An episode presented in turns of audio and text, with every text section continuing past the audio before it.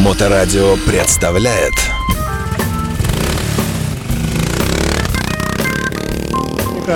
э, несравненный Андрей Макаров, архитектор. Андрей, привет. Привет. Э, Да. А, На удивление, чисто выбрит, э, красиво э, одет во все чисто, красивый. И на футболке у него какие-то не- не- неприятные люди. Это какие-то мои люди. фото- Они да. все очень неприятные. Да, хорошо. Давай напомним нашему мотосообществу, тем, кто только присоединился, еще не знаю, что такое мотовояж. Что такое мотовояж? Что бы ты сказал, если вот кратко надо описать? А, Мотовояж это компания, которая предлагает прокатиться людям, которые не умеют кататься, но хотят кататься на мотоцикле, прямо быстро, сейчас и сразу. И, соответственно, познакомиться с нашим городом. После этого главная задача компании Мотовояж была, как это ни странно, хотя это Да, это не странно. Главная задача компании Мотовояж была, чтобы люди окунулись в мир мотоциклизма, те, которые этого хотят. Достаточно Вот из быстро. того, что ты сказал, я так и не понял, что э, имеется в виду, что человека, который хочет вот все то, что ты перечислил, посадят на мотоцикл в качестве пассажира. Ты вот это вот не сказал. Да? Потому что люди думают, а, ну, наверное, надо заплатить. Я объясню, почему я не сказал. Э, Дело в том, что я сейчас занимаюсь словоблудием. А Это не смешно. Э, Я сейчас... Нет, это не смешно. Я поясню, почему. Потому что я все-таки наконец освоил э, новую экскурсию, которая называется «Масоны Санкт-Петербурга». Вот, а самая основная суть масонства – это такое словоблудие, при котором будет ни черта не ясно. Вот, когда я освою это окончательно, то я обещаю тебе, что я однажды приду на эфир расскажу так, что никто ничего не поймет. При этом будет интересно. А сейчас давай пока более понятно. Да, мы предлагаем людям, пассажирами, прокатиться на хороших тяжелых мотоциклах с нормальными пацанами, которые сидят впереди, то есть мотоциклистами, и что просто они почувствовали удовольствие. Как правило, основной наш заказчик это девушки, и это приятно всем им и нам, байкерам. Они заплатят небольшую копеечку и получат удовольствие в рамках этих своих возможностей. Это без коляски, это мотоциклы без колясок или есть и такие такие? В основном мотоциклы без колясок. Ну, конечно, есть предложение с коляской, а особенно зимой, а особенно позавчера у меня было два заказа. То есть у нас... Вот в это- в эти э, дни? Вот сейчас? Да, буквально позавчера, да, человек прокатил. Ну, вот на выходных как раз это Слушай, было. ну вот э, грязь же летит с дороги. Это их проблема. Они хотят, они катаются. Они хотят грязь, они ее получат. Чем больше денег, тем больше грязи. А, Ну да, слоган прямо э, только что прозвучал. Итак, компания Мотовояж существует давным-давно, уже сколько, лет 15, наверное, да? Слушай, я все время путаюсь, по-моему, 17-й год пошел. В общем, основана компания Мотовояж официально. Это ООО Мотовояж, которая основана в 2008 году осенью. Но так осенью поздней уже никто не катался, начали кататься в 2009 году. Поэтому откуда начинать точно, я начинаю то с 2008, то с 2009. В 2008 году ком- концепция состоялась. А в 2009 году мы поехали. У нас Слушай, ну, заказы. за эти долгие э, годы... И э, даже были- десятилетия. Да, были, наверное, какие-то там э, э, какие-то ошибочные отклонения, какие-то э, какие-то неправильные э, стратегии, которые по ходу дела, ну, ты понимал, что это вот э, это отбросим, это отбросим, а вот это наоборот усилим. И вот, ну, как в любом бизнесе, да, Э, то есть все плохое отсекаем, все хорошее стараемся развивать. Можно говорить, что ты пр- практически ничего не изменилось концептуально, что это вот человека ты сажаешь и возишь по интересным местам, и что все Сто процентов. и вот эти девиации... Вся компания, которая была придумана изначально, она идет в этом стратегическом направлении. Она небольшую верообразность дает, как бы, и некоторые моменты получаются лишние, а некоторые те, которые не рассчитал, появляются. Но ничего не изменилось с 2008 года. Ровно та же самая концепция. Точно так же э, туристы, которые приезжают в город Санкт-Петербург, ищут чем бы им таким бы заняться, вот таким, что прямо ах, и вот это ах, например, это мы. И вот тогда они идут к нам, они катаются на мотоцикле, получают полную вообще кастрюлю адреналина и ну и узнают историю нашего города, если таковые люди найдутся. Слушай, ну работа с людьми всегда такая штука... Это работа в радость, Саша. Тебе ли это не знать? Ты работаешь с людьми. Посмотрите, покажите нам Сашу. Да, Саша отстаньте, улыбается. да, перестань ты, Я да. улыбаюсь точно так же, как и ты, когда работаю с людьми. Ну, видишь, у, у нас э, мы вот здесь с тобой сидим, разговариваем в собственное удовольствие. Когда же клиент платит тебе деньги за то, чтобы ты его прокатил, э, если он э, такой въедливый и такой вот, ну, не такой вот, он может, «Ну, вот, а мне не понравилось, мало показали, а вот я там, вот, вот, вот такие вот штуки. Определяешь ли ты сразу, что лучше не брать этого клиента прямо по речи, по разговору? Есть уже навык Конечно. такой, да? Да. И говоришь, извините, мест нет, а что-нибудь такое, да? А, ты знаешь, да, конечно, это есть, это уже наработка, как любой профессии, а можно сказать, что и, м, компания Мотовая, что профессионалы, потому что мы занимаемся далеко не первый год, и просто это уже вошло в такие наработки, что можно по интонации, по тону, по моменту сразу же определить ну, ну, и, и отказать, если что. Такое бывает. Ну, я просто это чувствуется. По нюансам. Слушай, а, а давай из другой области. Ты составляешь э- экскурсии, вот эти маршруты все. Есть какие-то э, такие моменты, когда ты э, с годами понимаешь, что э, не стало дома, не стало какой-то улицы, какой-то там канал засыпали, э, какую-то новостройку здесь, какой-то вид пропал, испортился. Ну, наверняка же э, что-то подобное. Намыли А, остров Васильевский. Скажи, пожалуйста, в какую камеру меня снимают в, ли- в прямое в лицо? Вот это? Сейчас она переключится, да. Вот нет, вот это вот прямая. Вот это? Да, да, да. Ага. да. Да, и что ты спросила, чуть сбился? Изменилось, что изменилась ситуация? Да, и как, как- ли- как меняется город, и э, бывает ли, что тебе жалко, вот раньше с этого места было вот видно вот это. Ну, конечно, ну, конечно, меняется. Катастрофически меняется город. Причем как в положительную, так и в отрицательную сторону. Например, до 2007 года у нас был прекрасный балкон, так называемый. То есть балкон то же самое, что в Москве Воробьевы горы, а у нас это гостиница Прибалтийская. Да, да, да, да. Где собирались все мотоциклисты, а также любители красивых английских автомобилей. Не будем показывать пальцем, ну вот, но это хорошо. И, соответственно говоря, наслаждаясь видами Финского залива и солнца, уходящего в него, обменивались впечатлениями сегодняшнего дня. Ну и вообще в целом жизни. Понимаешь, да? Да, было Ну, дело, потом да, это да. место закопали, и все мотоциклисты переместились куда? Э, А я не знаю, куда вы сейчас. на, стрелку. На, стрелку. да, Вот именно по-моему, тогда они переместились на стрелку. В 2000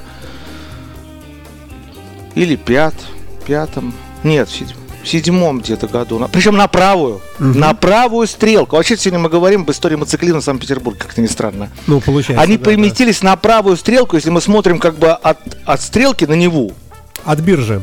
от биржи на Неву, Да, да. то на правой стрелке собирались мотоциклисты, а на левой стрелке стали танцевать сальсу. Потом случилась некоторая ситуация, ну, то есть не то некоторая ситуация, а методом различных э, событий, нагромождений чего-то там, времени и пространства. Короче говоря, я не знаю, как это сказать, что стрелка с правой колонны переместилась налево в течение одного года. Это произошло примерно году в 12. Мне кажется, вот где она сейчас, э, она там уютнее, чем, чем, э, чем на другой. Уютнее в том смысле, что там есть где стоять на, труд- Да, на, да. на проезжей части в большей степени, да. Но мне как, э, и, и, и, вот тех стре- стрелочников, которые стояли у правой колонны, вот те стрелочники, которые стали стоять там, нас стали называть староверы. Ага. Вот я был как раз среди староверов, потому что на левой кол- колонне я так уже и не прижился. И все, кто там тусовались, они потом разошлись по клубам, как правило. Вот, и сейчас уже стали взрослыми дядьками совсем, и как бы им, ну, видимо, негде там приезжать. Хотя, конечно, я в целом говорю, конечно, я там приедешь на стрелке, и, может быть, встретишь там одного, да, знакомого человека. Слушай, а летом можно говорить, что у тебя вообще нет свободного времени? Можно. То есть просто вот Вообще. с утра до вечера. Ну, да? скажи, ты вспомни, сколько раз я отказывал в эфирах? Ну, как бы. Ну да. Да. И скоро это начнется. Значит так, как мы готовимся к сезону? Давай, Я да. пред- пред- пред- предугадал твой вопрос. Значит, я закупил 24 пассажирских шлема разных размеров, но одного вида. Так. Ну и ждем пассажиров. Сейчас их промаркирую ком- компанией Мотовая, чтобы у нас все пассажиры катались в одинаковых шлемах. Это будет красиво. Слушай, ну а, э, их же надо красиво достать из какого-то шкафа. То есть получается, что есть какое-то место у вас отправное, да? Э, Те, кто хотят проехать э, по городу, они приезжают, ну, условно говоря, к тебе к дому. У тебя внизу стоит э, шкаф. Ты говоришь, девушка, сейчас мы померяем на вас. э, Это шлем». не так. На самом деле это тоже все давно схвачено. И просто, как правило, примерно размер башки у всех стандартный. У мужчин такой, у женщин такой. Но иногда просто... Ну, мы спрашиваем просто, если есть шлемы разные, просто какой у вас размер головы? Например, большая, маленькая или средняя? Они говорят, большая, маленькая или средняя? И мне сразу ясно, какой размер шлема взять. Поэтому люди, которые выезжают на этот заказ, или я, например, то, соответственно, мы берем, будем брать шлема соответствующие. Слушай, есть какой-то некий супер турбо бестселлер э, экскурсии? Вот каждый второй хочет ее. Да это самая простая экскурсия часовая по городу. Обзор на вечерний Ленинград называется, или Californication. Это самая лучшая экскурсия, потому что мы рассматриваем город вечером, э, то, что любят мотоциклисты, любят выезжать под закат солнца. Соответственно, пассажиры хотят, чтобы тоже туристы, или как мы их называем, наши люди, хотят посмотреть закат солнца в красивых локациях. Локации города Санкт-Петербург. Мы им это предлагаем, они счастливы. Это самое, это хлеб вообще, это самая распространенная экскурсия. Мелкие дети никак, да? Ну да, там как бы правила варьируются. Я до сих пор, если честно, их до конца не знаю. Но, по-моему, с 12 лет можно катать на мотоцикле. Потому что со мной все пытаются оспорить. Я сам читаю, я сам ничего не понимаю. Но, в общем, до 12 лет мы не катаем, а с 12 катаем. Ну, если он говорит, о, у меня маленький э, гру- грудничок, я на руке, на руках подержу, это, это все отказать. Э, Это не вписывается. да, хорошо. а, о- окей, слушай, долгие годы ты катаешь всех на одном и том же шикарном большом мотоцикле. Э, В каком он состоянии? да нет, на он- разных. Почему? Но у тебя меня твой были, красного цвета. Ну, давно, но до него были другие мотоциклы, как бы. Смена не предвидится, ты по-прежнему ну, Я бы не хотел менять, да? не хочу менять, не хочу. Дай бог ему работы вообще долгой и двигатель внутреннего сгорания, понимаешь ли, чтобы он, как говорится, сгорал внутренне. Слушай, да, давай тогда несколько слов о том, что появилось в Петербурге. Ну, например, там условно Новая Голландия, да? Вот она там доделана более или менее. Значит, Новая Голландия. Э, это хороший вопрос. Мы вернемся к нему прямо через одну секунду. Значит, это была шутка. Э, дело в том, что в этом году, а именно неделю назад, а именно в четверг, пять дней назад, я впервые провел экскурсию по Новой Голландии для 25 человек, пешеходную. Ого. Меня попросили это сделать, я я написал, вы знаете, я как бы, я дико извиняюсь, я, я не вожу экскурсии по Новой Голландии. Она сказала, да это ничего страшного, просто у меня были знакомые на вашей экскурсии другой, они сказали, что лучше взять вас, чем кого-то другого. Я сказал, ну ладно, хорошо, я подготовлюсь. Но это было месяц назад. Ага. Месяца мне вполне, вполне хватило, чтобы подготовиться. Ну, конечно, основные моменты я знаю, просто как мне нужно владеть мастерски исторической ситуацией, чтобы ее легко и весело интерпретировать, чтобы потом в отзывах люди писали так. Знаешь, как иногда пишут, знаете, когда вы идете, когда вы едете, у меня автомобильная экскурсия сейчас зимой, когда вы едете с Андреем на автомобиле, впечатление, что вы друг, который вам просто рассказывает интересные истории о нашем городе. Вот это вот кайфово, для меня лучше похвала, потому что я рассказываю интересные истории, причем при этом эм, эм, опираясь на правильные даты и события. Слушай, но ведь... Да, э, я не досказал. Да, так вот, что касается Новой Голландии. Да, да, да. И Новая Голландия для меня не пустой звук, потому что я, как известно, как говорится, для самого себя, я это помню, я архитектор. Вот. И в 2005 году есть такой знаменитый архитектор мировой Норман Фостер. Он очень известный. Он вообще величина номер один в мире, на самом деле. Верим тебе, да. Да, и он, он много где построил, там, например, там огурец в Лондоне и прочее. Вот, стеклянный.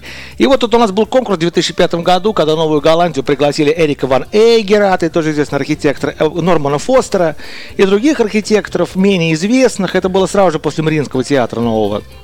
И наших несколько человек пригласили, и все это вел, господи боже мой, Абрамович, Роман Абрамович. Ну, это он организовал этот конкурс. Знаем, знаем. Да-да-да. И, э, и наша мастерская участвовала в конкурсе реконструкции Новой Голландии. И я лично рисовал 3D-фасады, я лично рисовал этот проект, я даже видяху сделал в 2005 году. Наша мастерская, конечно, не завоевала ни одного места, потому что Норман Фостер получил первое место по этой реконструкции. Тогда в Новой Голландии еще никто не занимался. Ну вот. И, короче, проходит год, и ничего не делают в Новой Голландии. Проходит второй год, то есть уже седьмой год, 2007, и ничего не делают. 2008 год, и все, Норман Фостер уезжает из нашей страны и закрывает проект. Знаешь почему?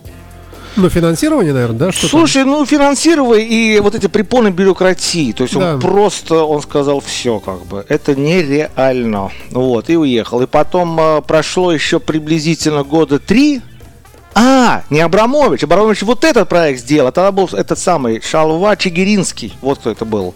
А вот потом Абрамович передал он Абрамович эти бразды правления, реконструкции Новой Голландии. И тот через какую-то свою там англо-русскую, там непонятно какую дизайнерскую фирму провел проект, сам выиграл и сам его все сделал. И в 2011 году Новую Голландию открыли в том виде, который мы сейчас.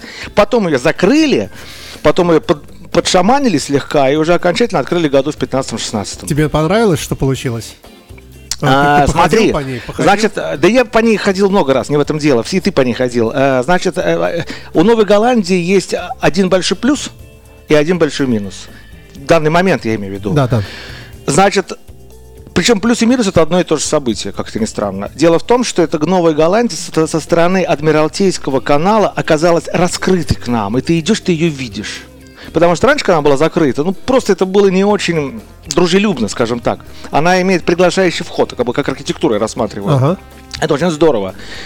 Когда я провел экскурсию по Новой Голландии, а дело в том, что по ней нельзя делать экскурсии, вот эта большая фишка заключается. Я просто отвел людей от военно-морского музея экскурсии вдоль Новой Голландии. Мы все и рассмотрели, я все рассказал. Я говорю, идите туда и смотрите теперь поближе. Вот, собственно, и все. Но а, почему она раскрыта? Потому что там снесли целое здание – это здание конца 19 века. Это была часть Новой Голландии, которая называлась Опытовый бассейн. В нем проектировали макеты кораблей, которые находятся уже прямо в воде, и ситуации, как они преодолевают волны, грубо говоря, или там разные эксперименты ставили. Потом это превратилось эм, в 30-х годах, в 1930-х годах эм, ну, в Институт военного кораблестроения. То есть это историческое здание. Почему оно историческое? Потому что, когда у нас была революция, например, да, то Ленин захватил вот это место и оттуда объявил на весь мир, что революция произошла. Именно из этого здания. Но это имеет значение историческое? Имеет. Имеет. Даже англичане, которые, как известно, нас уже терпеть не могут, как обычно, э, даже они, там один, ну, я читал как материал там, что один из искусствоведов английских сказал, что как вам вообще не стыдно было снести такое историческое здание. Оно имеет не- непосредственно... А что ему ответили? Ну-ка, интересно. Не, ну это просто исторически он заявил, что даже, даже англичане уважают Ленина, который оттуда да, объявил на весь мир. Ну, то есть в этом здании связано много... Там Менделеев ставил опыты. Вот, это здание снесли. И поэтому, что снесли, это плохо. А то, что Новая Голландия раскрылась, это хорошо. С точки зрения других зданий, которые остались, против зданий на 100 лет и на 200 лет, ну, на 100, на 150 лет они старше. Вот, поэтому исторически это здание было самое новое.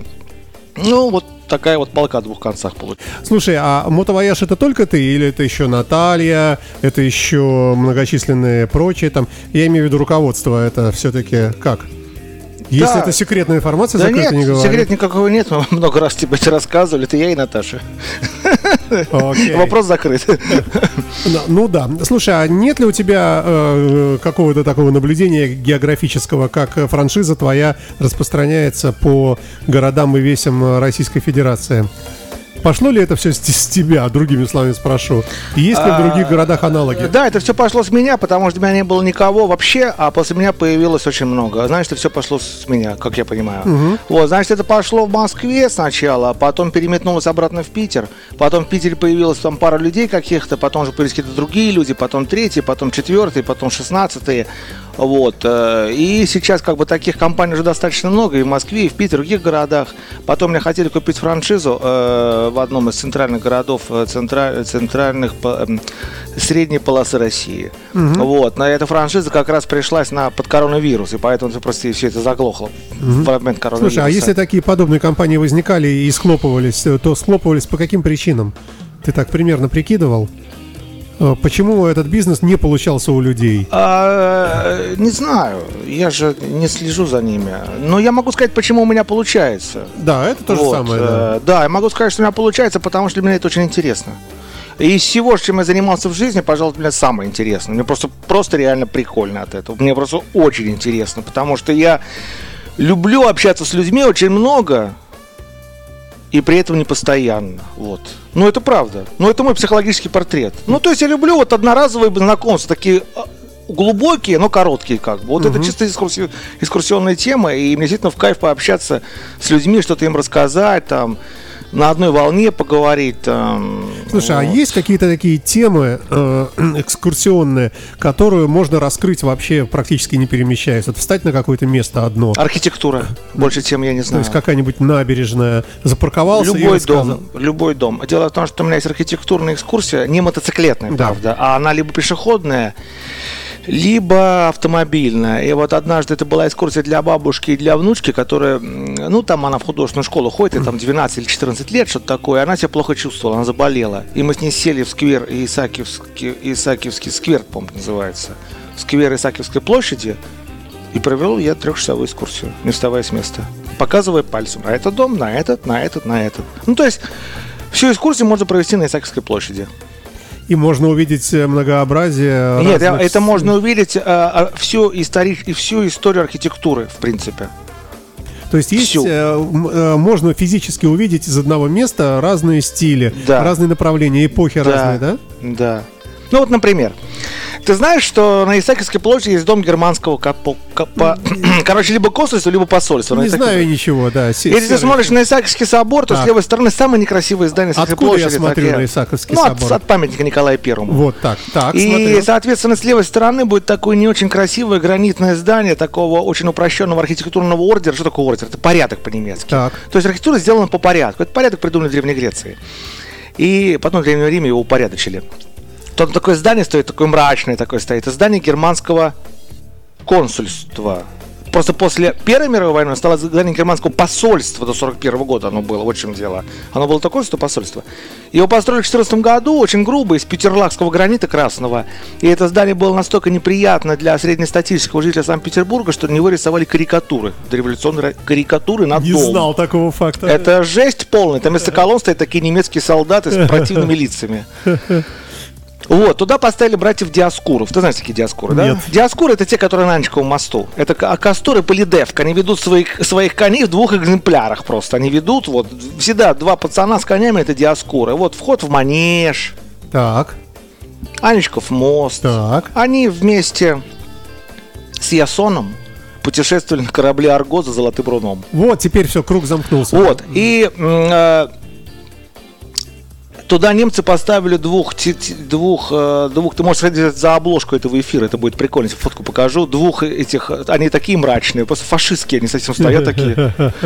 И их в 2014 году просто скинули вниз, война началась. Вот здание открыли, началась война, Первая мировая, и скинули вниз, потому что это было здание для немцев, построено немцами на немецкие деньги, немецкими, там все было немецкое, все Ага. абсолютно, у них была какая концепция.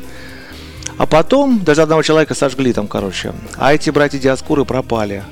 Они очень такие большие и мрачные стояли. И... А потом, и ни одной фотографии не осталось, в 30-х годах до 41 года там висел фашистский флаг почти до, до земли. Красный, с белым кругом и со свастикой. Ну, потому что мы дружили с Германией. И это все помнят люди, это написано везде, это не легенда как бы, это очень удивительно. Чем интересно это здание? Это здание стало интересно тем, что после войны начался так называемый советский авангард.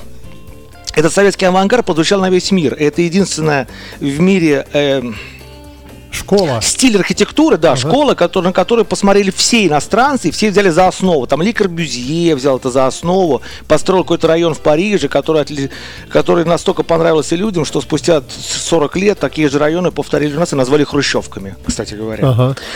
Вот, и кстати, вот так я рассказываю свою экскурсию. Продолжай, продолжай. вот, да. э, Про, и- про здание говорим. я помню. Если я собьюсь, поправь меня, Хорошо. пожалуйста. Э, Верни меня в нужную канву. Окей. Э, И, э, соответственно говоря, советский авангард оказал сильное очень влияние. Но, как ни странно, этот дом оказал уже на постсоветский авангард. Такой же был, это называлось... Господи, как же это называлось-то, я забыл. Ну, более такое не индустриали, не индустриально, функционализм, вот. Такой советский функционализм возник. Вот на советский функционализм повлияло именно это здание. Что это? Здание газеты «Правда». Так. Здание всех военных училищ в нашей стране. Вот приезжаешь мост Александра Невского, там слева училище, справа, вот это оно. Это вот здание, вот это Питера Бернса, это оно и есть. Ага. Вот это здание на всех. Такие полуколонны стоят, и между ними окна. Да. Просто это здание первое в мире вообще. И у нас это единственное, ну, самое последнее здание в стиле модерн, это называется. Вот, поэтому это здание повлияло на все советские, ну, военные училища, могу так вот сказать. Как же построили такое мрачное здание там, где сплошная А вот это удивительно. царская И удивительно, что, ну, не царская это называется, как это называется, это эклектика, неовенецианский стиль, неоренессанс, да, и вдруг не ста- и не- я не знаю почему. Это действительно странно, и странно, что это согласовали, оно выбивается полностью из всего этого. То есть оно получается по диагонали через площадь э, к Англитеру. Напротив Астерии, Астории, Астории, да, да. вот прямо напротив Астории стоит, Мгм, да, и к нему еще дом примыкает беленький, когда там дальше уже всякие начинают, Зималевич квадрат нарисовал, неважно. Короче, э, чем интересно это здание еще? Это здание интересно тем, что ее построил Питер Бернс. Питер Бернс это главный архитектор Гитлера, представляешь? Гитлер сделал тотальную архитектуру, всякие стадионы в Мюнхене строил. Это все Питер Бернс. За 15 лет, за 20 до этого он это здание сделал. Но тут еще есть более тонкий момент. Дело в том, что он сам сидел в Берлине, а все чертежи отдал своему ученику, пнул его в Россию и отправил туда. Так вот, ученик, который построил это здание на месте, непосредственно прямо в Петербурге, это мисс Ван дер Роя. Ты скажи, я, Я как? а я тебе скажу, что... скажи. А это человек, который придумал первый в мире стеклянный небоскреб. Все стеклянные небоскребы в Нью-Йорке, самые первые, это мисс Ван дер. И все с тех пор делают, это 50-е годы. Ого. Все стеклянные небоскребы делаются как то, что сделал мисс Ван дер Роя. Мисс Ван дер Роя сейчас придумал очень По-моему, оригинальное... небоскребы высотки в Нью-Йорке раньше строились. Нет, стеклянные. Стеклянный небоскреб. Полное стекло, на углу стекло. То, что небоскребы строились в, э, в- Нью-Йорке, это известный факт. Я, кстати, могу тоже продолжение нашего разговора, она сегодня кривая выводит куда угодно. Э, про гостиницу Астория. Гостиница Астория имеет прямое отношение к практически к первому небоскребу в Нью-Йорке, представляешь? Нет. Ну, потому что в Нью-Йорке была гостиница Астория Вилф. Ну, вот я не помню. Короче, Астория, у меня было двойное название, сейчас вылетело из головы. Ну, я же не готовился. к этому, Олдорф понимаешь? А- Астория. Олдорф Астория. Ну, Волдорф, вот, молодец, Волдорф. Вот из Астория Волдорф, да, или Волдорф Астория, это здание, которое стояло в центре Нью-Йорка, это почти чуть ли не первый небоскреб в Нью-Йорке. Оно 1880 какого-то года, оно реально на 70 этажей. И оно, это Астория называлось, потому что братья Астры сделали свои деньги. Один из них потом на Титанике утонул, кстати говоря. И потом это здание во времена Великой депрессии, ну, потеряло свое функциональное значение, и его решили построить новое здание. Его снесли, на его месте поставили Empire State Building в самом центре Нью-Йорка. Вот, и вот наша гостиница Астория как бы косвенно имеет к этому отношение, потому что назвали Асторию в честь той самой Астории, которая стояла в центре Нью-Йорка. Обалдеть. Поэтому, видишь, мы с тобой сейчас находимся на экскурсии на Исаковской площади, кстати говоря. Ну, кстати, да. Вот. Удивительная площадь, очень красивая. И вот мне все время хотелось когда-нибудь хотя бы попасть в здание э, Верховного суда, вот оно называется, да? А, ты имеешь в виду Мариинский дворец? Вот чуть дальше туда. Нет, не Мариинский дворец, а то, то что выходит у нас углом на него. А, Сенат и Синод. Да, да, Но да, это да, не да. Исаакиевская площадь, это Манежная все-таки площадь. Да, Ну, давай. пускай так. Кстати, эта Манежная площадь, это здание Сената и Синода имеет отношение к Новой Голландии. И вот видишь, наша история начинает крутиться по кругу. А это моя любимая тема. Помнишь, я рассказывал на пару эфиров назад, что я очень люблю в экскурсиях, чтобы это все зак- закруглялось. И вот то, что мы рассказывали в начале, потом рассказываем что-то другое, а потом приводится к первому, еще становится как бы ясно. Это очень прикольно. Дело в том, что в Новой Голландии есть арка. Ты По-моему, понимаешь? даже несколько там. Нет, она одна там. Это огромная арка огромного размера. В Новой Голландии арка огромная. Она со стороны реки Мойка находится. И в Сенате и Синоде есть арка. Она тоже огромного размера. Так вот, есть такое понятие в стиле ампир. Ампир – это высокий классицизм. Так вот, ампир – это пословица искусствоведческая, искусствоведческая, которая экскурса- на экскур- на экскурсиях рассказывает людям, как говорится. Ампир вошел в Санкт-Петербург через арку Новой Голландии, а вышел через арку Сената и Синода. Между ними 60 лет разницы. Тут он начался, а тут он Красиво. закончился. Красиво. Дело в том, что Арка Новой Голландии, она сделана в стиле ампир, то есть высокий в смысле высоты классицизм. Не в том, что он высокий по стилю, по духу, а высокий, огромный классицизм. Это есть ампир. Она сделана до того, как ампир начался, ты понимаешь? Это пред- пред- предвосхитил. Вален Деламот, это тоже чувак, который сделал Академию художеств, сделает огромную арку в стиле пиранези. Она просто огромного размера. Вот, и делал 10 лет, потом все разобрали, собрали заново, это жесть. Вот, и а ампир начался у нас, э, считается, после Отечественной войны 812 года, когда мы Наполеона разгромили. И после этого же архитектура стала большой. Исаакиевский собор, Казанский додел, Александрийский стол, 34 год. И вот где-то в этом году, извините, и где-то в этом году, надо было микрофон прикрыть, в этом году, примерно, я не, помню точно, ну, примерно там 34-36 год построили арку, э, арку Сената и Синода. И вот где-то вот здесь вот, э, как раз заканчивается ампир. А ты После никогда этого- там не был внутри в этих зданиях? нет? Ну, просто всю жизнь мимо них ездим. А много таких домов, где вот мне хотелось бы когда-нибудь побывать внутри. Ну, просто посмотреть вестибюль, что там внутри, наверное, какая-то лестница шикарная, вот эти вот коридоры, Ну, какие-то кабинеты, наверное, здорово. Ну да. Ну, конечно, Ну, здорово. ну да. Конечно. Но, может быть, Бог даст когда-нибудь, может быть, и твои экскурсии когда-нибудь станут, э, э, ну, как сказать, еще с, с учетом, что ли, возможности посещения внутренних каких-то. Ну, может да? быть. На самом деле никогда ничего не известно, вообще неизвестно, куда все это выводит. Но тем не менее. Что мне нравится в экскурсиях, которые занимается компания Мотоваеш, и которые я, в общем-то, сам разрабатываю, все это придумываю, потом передаю свой опыт ребятам, которые могут тоже без меня могли экскурсию провести физически. Вот, то есть какие-то на- наработки даю. И я скажу даже больше. Скажи. Мы тут э, перед Новым годом даже вот э, взял я, как говорится, своего хорошего друга, и с которым мы делаем компанию, ну, с которым мы, с- который у меня катается в компании Мотовояж, и мы с ним вместе съездили на экскурсии мистический Петербург на автобусе.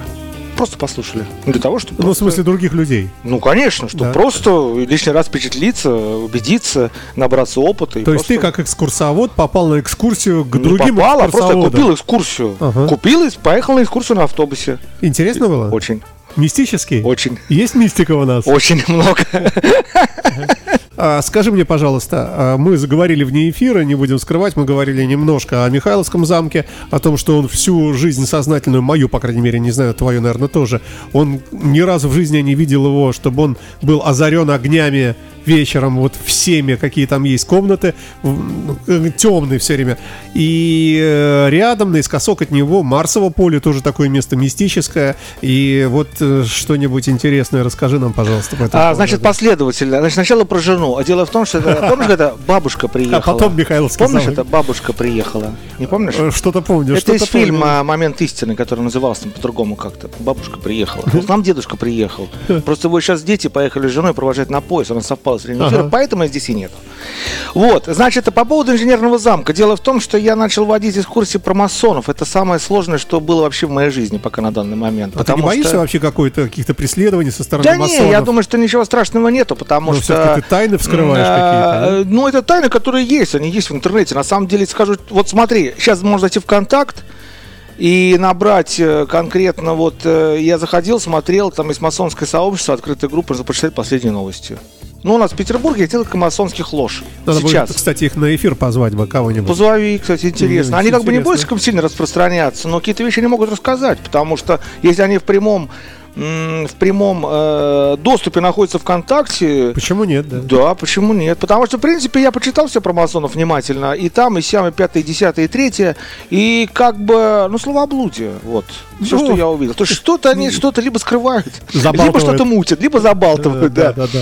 Но, тем не менее, какие-то азы я познал, и вот поэтому я постоянно езжу к Михайловскому замку и провожу там э, всякие интересные экскурсии около него. Не внутри, а снаружи, потому что там есть очень важные масонские символы, во-первых. Вот там есть важные мальтийские символы, потому что Павел I был председателем московской ложи масонской, а во-вторых, он потом еще переметнулся и стал гроссмейстером ложи. А потом переметнулся и стал главным магистром Мальтийского ордера. Ну, это типа как уже- ча- чапта, да? Петербургская, московская, там, мотоклубная. Ну, э, не важно, да, извини, неудачная Нет, шутка, это, да? это удачная шутка, ты очень правильно сказал. Только это не, не это чапта английская. Вот. Что Окей. масоны из Англии пошли. Оттуда приезжает провинциальный мастер, провинциальный мастер это называется, организовывает уже ложи. Может быть, провинциальная ложа в Петербурге, может быть, в Москве, но не из Петербурга в Москву, и не из Москвы в Петербург, а именно оттуда. То есть, может быть, из Франции ложа, может быть, из Англии ложа, ну, то есть она оттуда, это западные ложи все. Есть ложи, которые стихийно возникают, и они как бы не подчиняются. Кстати говоря, тут немножко немножко есть такая прикольная, действительно прикольная э, ас- э, интерпретация с мотоклубами. Потому что, во-первых, нельзя ничего рассказывать. Ты не должен знать, где она находится. Ты можешь стать членом ложи, но ты не будешь спрашивать, где она находится. Ты должен знать, где она находится, понимаешь? Это ну, напоминает очень та- мотодвижение. тайные знаки. Обяз- Тайные знаки это вообще это самое святое у масонов. Дело в том, что и еще очень важный момент, что можно создать мотоклуб, как бы, но всегда есть более старшие мотоклубы, которые могут всегда прийти там, ну и спросить, типа, ну вот ты создал мотоклуб, а что ты имел в этим в виду, как бы, и прочее, и прочее. И дальше могут быть всякие интересные разговоры, интересные не очень, как говорится. То же самое масонов. То есть они могут создать свою ложу, никого не спрося. Это будет называться просто-таки дикая масонская ложа. С ума сойти. Они никому не подчиняют. Керенский был председателем дикой масонской ложи. Вся временное правительство практически там на, ну там, грубо говоря, там, там 12 человек было, условно, я не помню, сколько было, из них там 8, то есть практически все были члены вот этой дикой масонской Так вот ложи в чем все причины. В масонах. В масонах. Вот, Жидомасоны. вот кто виноват. В общем, это очень интересная экскурсия. Я в ней еще до конца сам не понимаю, но моих знаний вполне хватает, чтобы людям помочь в этом разобраться и посмотреть на то, где у нас это все начиналось, как это продолжалось, кто у нас масон, кто у нас не масон, что обозначает те или другие знаки, эти треугольники, глаза, лучи расходящиеся и прочее. Давай вернемся к Михайловскому замку. Почему он все время темный? Да, почему он все время темный? А бес его знает. ну, темный, потому что это инженерный замок, и потому что там всегда ходит легенда о том, что там был дух Павла Первого. Наверное, поэтому он и темный. Если отбросить ну, это у нас мистику, такая юмористическая такая. Великолепный дворец э, в центре города. Замок, замок. Замок, это да. важно, это официальное слово. Да, и как можно его, ну, не использовать? Ну, ну, потому что знаю, в советские времена он был запасником русского музея, и там стояли экспонаты, которые пылились в комнатах, которые растаскивали статуи, которые нельзя было показывать людям. Например, условно говоря, там статуя Александра Третьего, кстати, если не ошибаюсь, она стояла в инженерном замке, который сейчас стоит в мраморном дворце на месте броневика. Вот, та самая 909 года, что стояла на Знаменской площади до этого. Вот, э, были запасники все время, были различные училища, ведомств, ой, ведомственные учреждения. Они просто вечером уходят и гасят свет.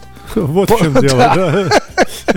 Вот, а сейчас уже стал русским музеем, поэтому легенда о Павле Первом живет. э, Знаешь, откуда появилась легенда о Павле Первом? Смотря какая, наверное, их много. Она единственная. Легенда о Павле Первом заключается в том, что ночью он появляется свечой в кабинете, где его убили. Но есть еще легенда, что он покрасил стены в цвет перчатки. А, ну это легенда замка, да, она, это Анна Лопухина, он любил там девушку одну, и она обронила перчатку, и он покрасил, передал Веченце Брена, и Веченце Брена покрасил в цвет этой перчатки, лососевый цвет. Да, Ну, круто белых- же. ну круто, Красивая круто. история. Нет, ну это такая, а вот мне больше нравится история про Павла Первого, первого, что это Лесков, короче, который Левшу написал.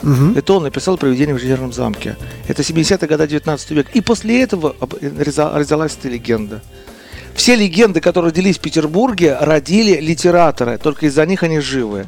Если бы ты придумал легенду, и я придумал легенду, но ее никто из литераторов не напишет, то эта легенда умрет. Ну что, Её мы опубликуем ее в желтой прессе. Напишут. Напи- да. Вот, Согласен, понял, да, да. ключевое слово? Ну да. Вот, и поэтому, почему «Белые ночи»? Вот «Белые ночи», знаешь, откуда «Белые ночи» пошли? Давай, рассказывай. Значит, «Белые ночи», их как бы не было до Достоевского. Когда появился Достоевский, появились «Белые ночи». Ты можешь себе представить? Ну, просто сформулировали термин, да? Термин. А физическое явление, оно Да, есть, и как оно называлось? Оно называлось либо «Финские ночи», либо «Полярные ночи». В Петербурге жители нашего города до 1840 там какого-то года, когда Достоевский написал роман «Белые ночи», который не имел никакого отношения к белым ночам нашим, а вообще совсем про другое, то финские или полярные ночи назвали «Белые ночи». Из-за Достоевского, он об этом написал. Ты знаешь, как называется «Белые ночи» официально? Рассказывай. Ты не, не спрашивай меня, мы здесь э, серые все. «Гражданские сумерки». Да, это, это- Да. это термин. Это термин, да. То есть, когда полицейский милиционер писал протокол, то примерно э, вечером в гражданские сумерки Ну произошло да, ну, ограбление ну, там, примерно ларька. так, да. Ну, просто гражданские сумерки не имеют отношения ни к часам, ни к дням, это состояние природы. Но в состоянии природы называется гражданские сумерки. Это Обалдеть. удивительно. О это Марсовом поле вообще- пару слов скажи. Марсовое поле прекрасно. Значит, на Марсовом поле был зажжен первый вечный огонь в нашей стране. Я люблю эту историю больше всего. В Москве самый известный вечный огонь, это вечный огонь это на могиле неизвестного солдата. Он был зажжен в 1967 году на 9 мая. От нашего огня, через три огня, как олимпийский, наш огонь был зажжен в 1957 году, на 10 лет раньше, на 7 ноября, на день, э, ну, Великой Октябрьской социалистической революции. революция, да. Кто его зажег и откуда он? Признавайся. Его зажгли от доменной печи номер один Кировского завода. Лучший столевар, который висел на доске почета в этот момент, э, он с, с нее сошел, видимо, взял этот э, кубок, передал ее самой старой коммунистке нашего города на тот момент, которую звали, я помню это имя, Крупская. Просковья... Нет, она уже умерла, да? Просковья Куляпко. Куляпко. Просковья Куль, ну, такая женщина была, и она зажгла этот вечный огонь. И с тех пор вечный огонь загорелся в нашей стране вечным. Слушай, Подожди секунду. Э, И вот сбила, прям хотел мысль-то сказать. ну про Марсово Сейчас. поле да говоришь. понятно, что про Марсово поле. Прасковья Куляпка, Вечный огонь. Ладно, говори, все. А мы завершаем уже. У нас, А, собственно, и программа подходит к концу. Э, Я тебя поздравляю с приближающимся мотосезоном э, и всю твою компанию. Знаю, что ты хочешь уже побыстрее ощутить вот это вот вот эти сколько лошадиных сил у тебя там получается? Да, и, и, и прилив э, денег в хорошем смысле этого слова. То есть начало бизнеса, очередная как бы страда пойдет. А, я меняю энергию, как говорится, впечатление на энергию денег, пожалуйста. И, и так тому и быть. Спасибо тебе большое, что пришел. Андрей, архитектор Макаров, компания Мотовояж на Моторадио. И надеюсь все-таки, что получится приехать в полном составе. И вообще периодически у нас бывает. Спасибо и счастливо. Да, спасибо, Саша, большое. Эфир еще продолжается. А, Чуть-чуть, да. А, значит, мне очень приятно быть у тебя в гостях, и будет приятно, если однажды мы даже пересечемся на наших мотопрогулках, проезжая мимо. Это было бы здорово. Дай бог, дай бог. Счастливо, пока. Давай, пока. Моторадио представляет